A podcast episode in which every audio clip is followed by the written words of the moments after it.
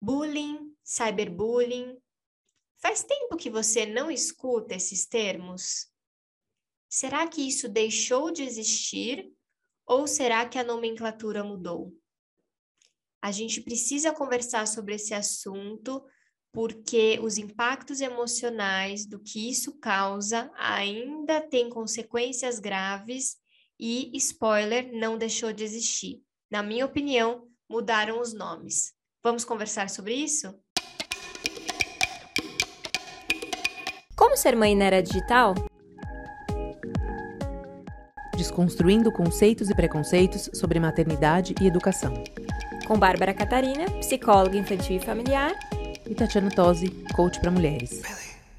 Mas antes da gente começar o nosso episódio, só lembrando que nós temos uma campanha de financiamento coletivo no Catarse. Então, se você gosta do nosso conteúdo e quer nos ajudar a manter esse projeto vivo, a partir de R$ reais você já consegue contribuir. catarse.me barra Escola da Mãe Moderna. Olá, ouvintes. Olá, Tati. Hoje a gente vai falar sobre um tema delicado e eu quero saber de você, Tati. Você acha que acabou essa história de bullying, de cyberbullying?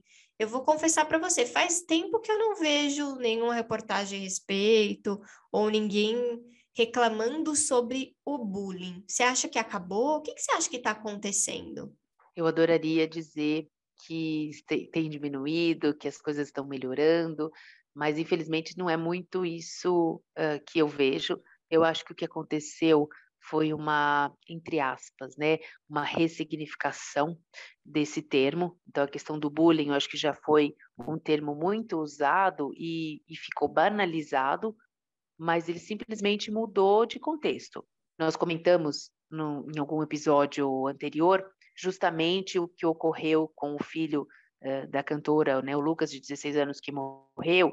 Então, isso, esses ataques que ele sofreu, por exemplo, consideramos, né, podemos considerar com a mesma questão de bullying que era considerado anteriormente. Eu acho que o que está acontecendo é simplesmente uma mudança de, de é, do termo, da nomenclatura, como, mas o, o, ato permanece e eu vou, acho que vou um pouco mais além. Assim, se a gente está tão banalizado que vamos trazer a questão antes da gente começar, que me veio agora, só da gente pensar o seguinte: o momento de vida que nós estamos agora no Brasil, com uma crise fortíssima política, né, com essa polarização, existe sempre o mocinho vilão, o bem e o mal, ah, você gosta de um, você gosta do outro. É só a gente imaginar, não vou falar agora, ah, não vou entrar numa questão no mérito político, certo, errado, quem gosta, quem não gosta, não é nada disso. É só a gente citar a gente vê e perceber, por exemplo, que hoje a gente tem no país uma figura de um presidente e olha a quantidade né, de, eu não vou nem chamar de ataques, porque tem dos dois lados, tem ataques, tem defensores, mas assim, a maneira como é, as pessoas é, hoje falam, né, de autoridades públicas, de artistas, de presidente, de político. Então, na internet, as pessoas, isso para mim é um bullying, de, com qualquer pessoa, independente se é o presidente, se é o presidente da Câmara, se é, é se é do chefe do presidente do Supremo, aí independe do quê, mas a gente, se a gente pensar nesses níveis, nessas esferas, onde adultos, na esfera de adulto, não de criança, a gente encara isso como normal, um ataque né, desta maneira, é a mesma coisa, é uma questão do bullying que está de uma outra, acontecendo de uma outra forma, numa outra esfera. Então, acho que não acabou, ele só mudou de, de lugar aí, de, de maneira. Sim, não, eu concordo. Tá longe de acabar. Na verdade, esse tema da política é bem interessante que você trouxe, não, não, né, não é o foco do nosso episódio de hoje, mas é uma coisa que a gente precisa pensar. E aí é um pouco mais grave do que do que qualquer outra coisa, né? A gente nem pode citar muito é, o presidente porque ele usa muita polêmica para como forma de comunicação, então acaba, né, claro, recebendo apoios e críticas, então eu acho que é, os usos das fake news, usos das informações, falta de informações, enfim, acho que isso. E até um grande é, percursor dessa coisa do, da, do de falar, né? Falar o que eu penso, e, e, e sempre muito. É, camuflado de, da minha opinião. Eu até acho que é um dos assuntos que eu queria falar hoje sobre o quanto as pessoas hoje em dia confundem liberdade de expressão com falta de respeito. E eu acho que, para mim, é muito sintomático a gente ter um presidente hoje que representa tudo isso. Eu acho que, na verdade, ele está representando a, a, nossa sociedade brasileira adoecida. Então, um presidente que usa, ah, não, a liberdade de expressão como falta de respeito, eu acho que mostra também como as pessoas estão se comunicando. Eu sempre acredito muito sobre essa questão dos representantes, né? Como a gente fala na micro sociedade, que é a criança e os pais, é, os pais ali, que são o líder da criança, elas são os representantes. Então, a gente precisa entender como essa família se comunica e como a gente se comunica também. Então, é, eu acredito que não é por acaso que a gente está né, hoje com a presidência é, dessa forma para se comunicar e, e, e trazendo. Mas o que eu quero trazer de ponto é que, assim, a gente não fala bullying porque é, é, como se fosse frescura, né? É isso que me preocupa um pouco. As pessoas associaram o bullying ou cyberbullying como frescura e agora utilizam o é, hashtag fica dica, hashtag falo que, falo que eu penso mesmo, como forma de expressão, e você tem que engolir. Então, as pessoas estão ali postando conteúdo na internet e é, o outro se vê no direito de simplesmente fazer o que eles chamam de hate, né? Eu vou dizer o que eu penso sobre você, porque se você resolveu se expor, eu posso fazer o que eu quiser né? O mais recente caso ali, né, do Whindersson novamente, que terminou com a, a namorada, né, a, a noiva, enfim, a, que eles acabaram perdendo o bebê e agora ela está começando a sofrer os hates que a Luísa Sonza também sofreu, é, aleatoriamente, assim, ah, tá vendo? Eu sabia que você era uma interesseira. Então, as pessoas hoje, elas perderam um pouco a mão sobre como, é, como elas vão expressar aquilo que elas pensam, é, camuflada de falta de respeito. Enfim, para mim o que está me preocupando muito é que a gente mudou a forma de fazer esse bullying e, e, na verdade, eu acredito, minha opinião, que está muito, muito mais agressivo do que era 10 anos atrás. O que, que você sente, Tati? Eu sinto isso também. E sinto que é como se as pessoas minimizassem, né? Como você falou, ah, acham que é frescura. É a mesma coisa. Eu já até eu, eu me envolvi assim né, em discussões saudáveis, não discussões de brigas, mas discussões eh, familiares no sentido que é um assunto bem polêmico também, que é a questão do bater na criança, né? Então aquele que isso me incomoda profundamente, assim, aquele discurso é, ah, mas eu eu apanhei e eu tô aqui, ó, olha só quem eu sou, eu tô, né, tipo, ai, eu tô viva, eu tô, eu superei, sei lá, eu, eu olha como eu sou maravilhoso, né? Porque uhum. eu apanhei, então é por isso, isso que me, me fez, é, me tornou, me transformou no que eu sou hoje, né? E o bullying é, é um pouco isso para mim também. Quando você fala, ah, mas todo mundo, né? Eu também sofri bullying. Você, se você conversar com qualquer pessoa, né, a gente vai ter essa, perspectiva, essa perspectiva, essa lembrança, qualquer pessoa da nossa faixa etária, né? Porque eu acho que as faixas etárias anteriores, das gerações anteriores, existia um respeito, que existiam é, rixas, desavenças entre né, colegas de, de escola, na geração, sei lá, do meu pai, do meu avô, poderiam existir, porque isso sempre existiu, óbvio, mas eu acho que era, existe um limite do direito de você invadir, de agredir o outro, né? E da forma como isso era feito. Então, eu acho que não é válido esse pensamento que cada um de nossa geração talvez tenha de fato sofrido por alguma questão, ou a maioria sofreu, ou eu porque era gorda, outro porque era baixo, outro porque era alto, outro porque era negro, tudo bem mas também ninguém sabe essas marcas que ficaram, cada um com a sua profundidade, uns mais, outros menos. Alguns usaram isso como trampolim para melhorar, outras pessoas não. Mas de qualquer maneira, é, o que também me, me chama atenção é isso, essa banalização nesse sentido, de achar que isso é uma, uma bobagem e que realmente essa, houve essa uh, mudança de mindset, onde a liberdade de expressão vale mais. Então, o que vale é ser sincero, sincerão, honesto, pelo menos eu digo, eu digo o que eu penso. Isso é uma característica muito comum também entre os jovens agora, né? Além não só os adultos estão estão fazendo isso, mas os jovens principalmente, que a gente já comentou anteriormente sobre isso, né? Usam um pouco esse artifício da internet, o fato de estarem camuflados atrás de uma tela para justamente uh, viabilizarem esses comentários né, essa sinceridade toda, esse veneno, de uma forma uh, que não se pensa, né, de uma forma inconsequente. Fala-se o que pensa, mas sem pensar nas consequências dessa fala. E, e, sem pensar que amanhã é esse jovem pode estar no mesmo lugar desse outra, dessa pessoa que ele está agredindo. E isso é muito rápido, né, nos tempos de internet, o tempo que a gente vive hoje. Essa virada é da noite para o dia. Né? Hoje você é, ah, é popularzão, tal, ah, cheio, é influência, cheio de likes, cheio de. Amanhã você deu um comentário, fez um comentário, uma vírgula, usou uma coisa que alguém não gostou, pronto, já vem uma enxurrada de, de haters e comentários. Então, isso tudo, é essa linha é muito tênue hoje em dia, né? Daquilo que é certo, errado e, e, de como isso tem sido configurado na sociedade atual, principalmente entre os jovens, que é uma coisa que preocupa bastante.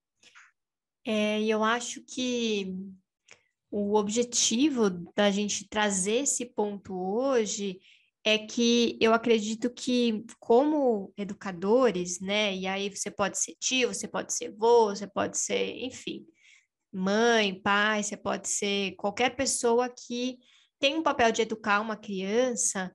Hoje, a nossa preocupação tem que ser muito mais em não criar seres que vão praticar o bullying, que vão praticar o hate, que vão praticar a agressão, do que de fato preparar para não sofrer o bullying.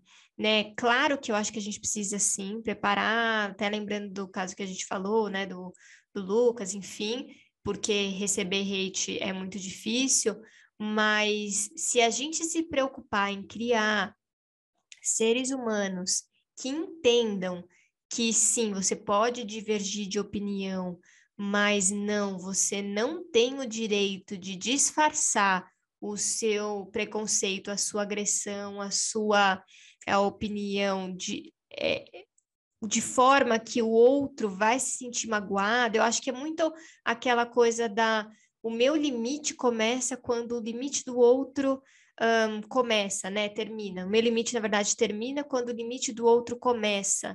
Eu sinto que as pessoas não sabem mais o limite do outro, porque não sabem mais o próprio limite. Talvez a gente precisa trabalhar um pouquinho mais de olhar interno, sabe? Olhar para si. Vamos olhar para a gente, quais são os meus limites, aquilo que eu gosto, por que, que me incomoda tanto uh, a roupa do outro, o cabelo do outro, a cor da pele do outro? Por que, que eu estou preocupado tanto se o outro falou desse jeito, falou daquilo outro? Eu vou lá gastar minha energia, o meu tempo para fazer um hate em alguém. Eu acho que está faltando um pouco de autoacolhimento, autoconhecimento, autoavaliação, porque eu acho que se a gente se preocupasse um pouco mais em ensinar as crianças a se ocuparem daquilo que elas querem melhorar, a gente teria menos tempo para olhar para fora, olhar para o outro. Mas eu acho que essa cultura das redes sociais, ela é muito intensa no olhe para fora o tempo todo, olhe para o outro, olhe para o outro, se compare, se compare, se compare, e a gente perdeu o limite. E me preocupa muito. Eu acredito que a gente precisa voltar a ter empatia. Eu acho que existem opiniões que a gente precisa guardar para a gente, porque não vai acrescentar nada no outro, nada. Então, assim, para que que eu vou dar uma opinião é, que não vai acrescentar, vai magoar o outro, vai deixar o outro pior, vai deixar o outro triste, porque essa opinião eu preciso colocar. Então, pela famosa liberdade de expressão, que liberdade é essa? Que liberdade que faz com que é, me permita magoar o outro, ofender o outro? Enfim, eu não sei, eu acho que é um tema bem polêmico, mas eu acho que a gente precisa refletir, porque eu tenho percebido crianças e adolescentes extremamente fragilizados ou extremamente cruéis, nas falas, porque não está se preocupando com o outro mais. E é uma geração que é, a gente tá de adultos extremamente polarizadas, como você trouxe, né, Tati, de amor e ódio, de certo e errado, e aí vem com essa cultura do não mimimi. Só que o que é mimimi, né? Tem até um, uma fala que fala é, é o mimimi é aquela dor que não dói em mim, né? Dói no outro, então é fácil. Então, quando o outro tá reclamando, é mimimi, é frescura, porque não tá doendo em mim. Então, eu acho que a gente foi perdendo essa capacidade de ouvir. A gente ouve pouco, fala muito, fala, fala, fala o tempo todo e ouve pouco. E aí a gente está criando uma geração frágil, uma geração bélica, uma geração que impõe a sua opinião, mas não aguenta receber a opinião do outro, porque todo mundo fala e poucas pessoas escutam. Então, eu acho que tem que ser uma preocupação, a gente precisa falar sobre isso, porque daqui para frente eu não sei quais são as consequências que terão. E uma coisa que é legal a gente lembrar, né, o quão o quão importante é ter empatia pelo outro, porque quando você falando, me vem muito essa, essa imagem, né, de ver as pessoas acusando é, e sem realmente enxergar a razão, o que está o que tá por trás, que é um ser humano, que também é frágil, porque as pessoas tratam, né, passam a tratar o outro como se o outro merecesse aquele monte de, de desaforo, sem nem ver o que está passando, o que está acontecendo, só ver um pedacinho, porque isso também, a, a, rapidez né, das coisas, parece uma bobagem, mas você pensa o seguinte: se uma das maiores redes sociais do mundo TikTok, né, por exemplo, que é a, a, a, grande menina dos olhos aí, né, de todas as uh, dessa nova geração, se é uma rede social que mostra fragmentos, se você tem um, um tempo, um limite para você se comunicar, que qualidade de comunicação é essa? Então é tudo muito superficial, né? Todo mundo só vê a ponta do iceberg, não vê o que está destruído por dentro, o que está podre por dentro. Então é fácil você julgar aquilo que tá, só está por fora. Então é, são pequenas uh, atitudes do dia a dia que podem também ajudar na formação de, do caráter mas que isso até isso tá difícil, né? Por conta de tudo, os pais, as mães estarem juntos, a conexão, a presença, a atenção. Eu vou dar um exemplo do que aconteceu ontem aqui em casa. As crianças estavam assistindo, eu estava aqui no escritório no computador, e as crianças estavam assistindo Carrossel. Uhum. É, o Carrossel é uma série que eu não assisti no meu tempo. Eu lembro de. Eu era maior, mas eu me lembro que fez muito sucesso da primeira fase ainda, né? É, acho que com a Fernanda Rodrigues, assim, anos atrás. Não, não era um programa que eu assistia, mas acompanhava. Não, a Fernanda Rodrigues é das Chiquititas. Ah, desculpa, é verdade. Falei, ó, tá vendo? Bola fora, não. Mas, é, mas sim, mas teve, versão, teve a versão do Carrossel é... mexicana. É, sim, sim, Maria exatamente, Joaquina. a mexicana, uhum, Maria sim. Joaquina, lá, as personagens. Sim, sim. Uhum. E era a primeira, exatamente. Eu me Foi. lembro, não assistia, mas eu sei, enfim. E agora os meus filhos estavam assistindo, inclusive que é uma versão antiga também, porque a Maísa era pequena. Era pequenininha. e, e aí, ontem, especificamente, era um episódio. De vez em quando eu pego alguns, eles assistindo, eu paro um pouquinho para ver. Era um episódio que justamente a Maria Joaquina, que era personagem super racista, né? É, que ela estava lá, era festinha de aniversário dela, e ela, para variar, maltratando o Cirilo, que era o personagem Sim. negro. Então, é, primeiro que eu assisto aquilo, eu já choro, né? Eu já não consigo, eu já, já fico morrendo de dó, assim, do, enfim. Mas eu, eu vendo aquilo, e foi uma excelente oportunidade, porque eu sentei no sofá para assistir com os dois, e eu ia comentando, eu falava, olha o que está acontecendo, vocês estão vendo, né? Olha só como ele está triste, né? É, a maneira como ela está falando com ele, como ela está tratando ele, é, aí o pai dela decepcionado com, com ela, porque é, vendo né, como a filha estava é, agindo.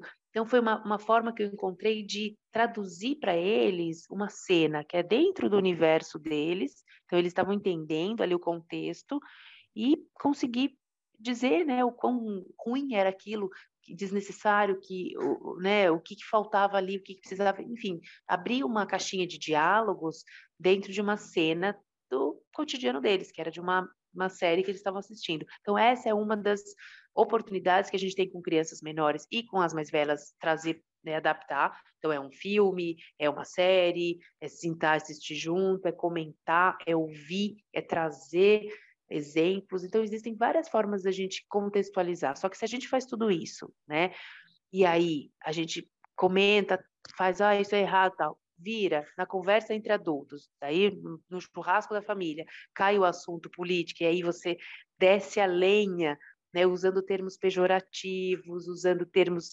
racistas para descrever uhum. fulano, aquele isso, aquele aquilo, de nada disso adianta. Sim. Então não adianta você passar um conceito para os seus filhos na teoria e na prática fazer tudo diferente. Então a gente tem que parar para refletir mais uma vez sobre as nossas atitudes antes de é, de criticar a atitude né, dos filhos, sabendo que nós somos uh, o, os grandes exemplos.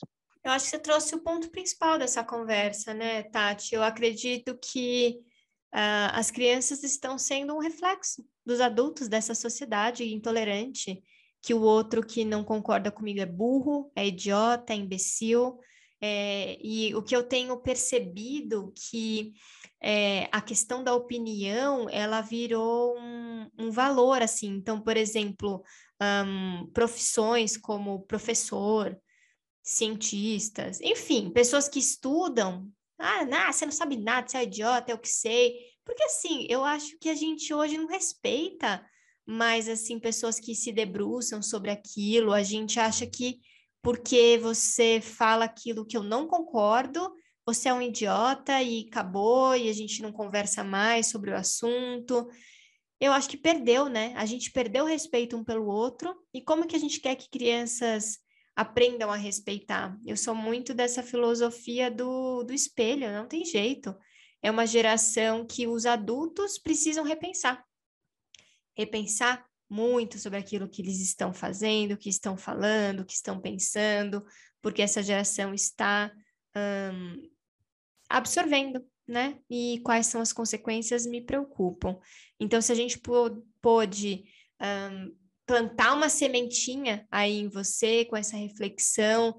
Vamos tentar não criar seres que praticam bullying, que praticam agressão. Vamos tentar criar seres que acolham, que sejam amorosos, que respeitem o outro, que não concordem, mas que saibam discordar, porque eu acho que a gente desaprendeu a discordar. Porque para eu discordar, eu preciso te desqualificar, eu preciso te humilhar, eu preciso acabar com você. Enfim, o meu recado para o episódio de hoje é, é, é, aquele clichê, né? Vamos cuidar do futuro, porque essa geração precisa ter novos exemplos, e eu não concordo com a liberdade de expressão que implica em desrespeito. Eu acho que a gente pode sim ser livre para se expressar, desde que a gente saiba respeitar. Se a gente não tem nada de bom para dizer para o outro, eu ainda sou adepta ao silêncio. Eu prefiro que a gente não diga do que a gente dizer algo que vai magoar. Acho que a gente evitaria muitas guerras, muitos problemas, se a gente soubesse a importância do silêncio. Sem dúvida.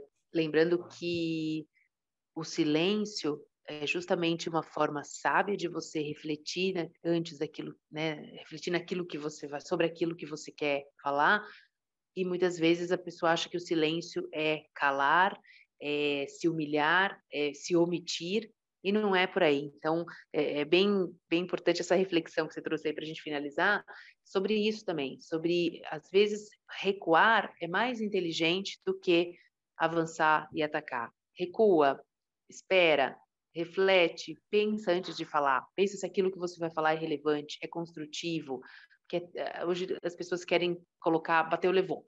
Então, se você tem essa essa percepção antes, você de fato pode evitar muitas uh, desavenças e confusões que podem acontecer e que a gente tem visto por aí. Espero que vocês tenham gostado desse episódio.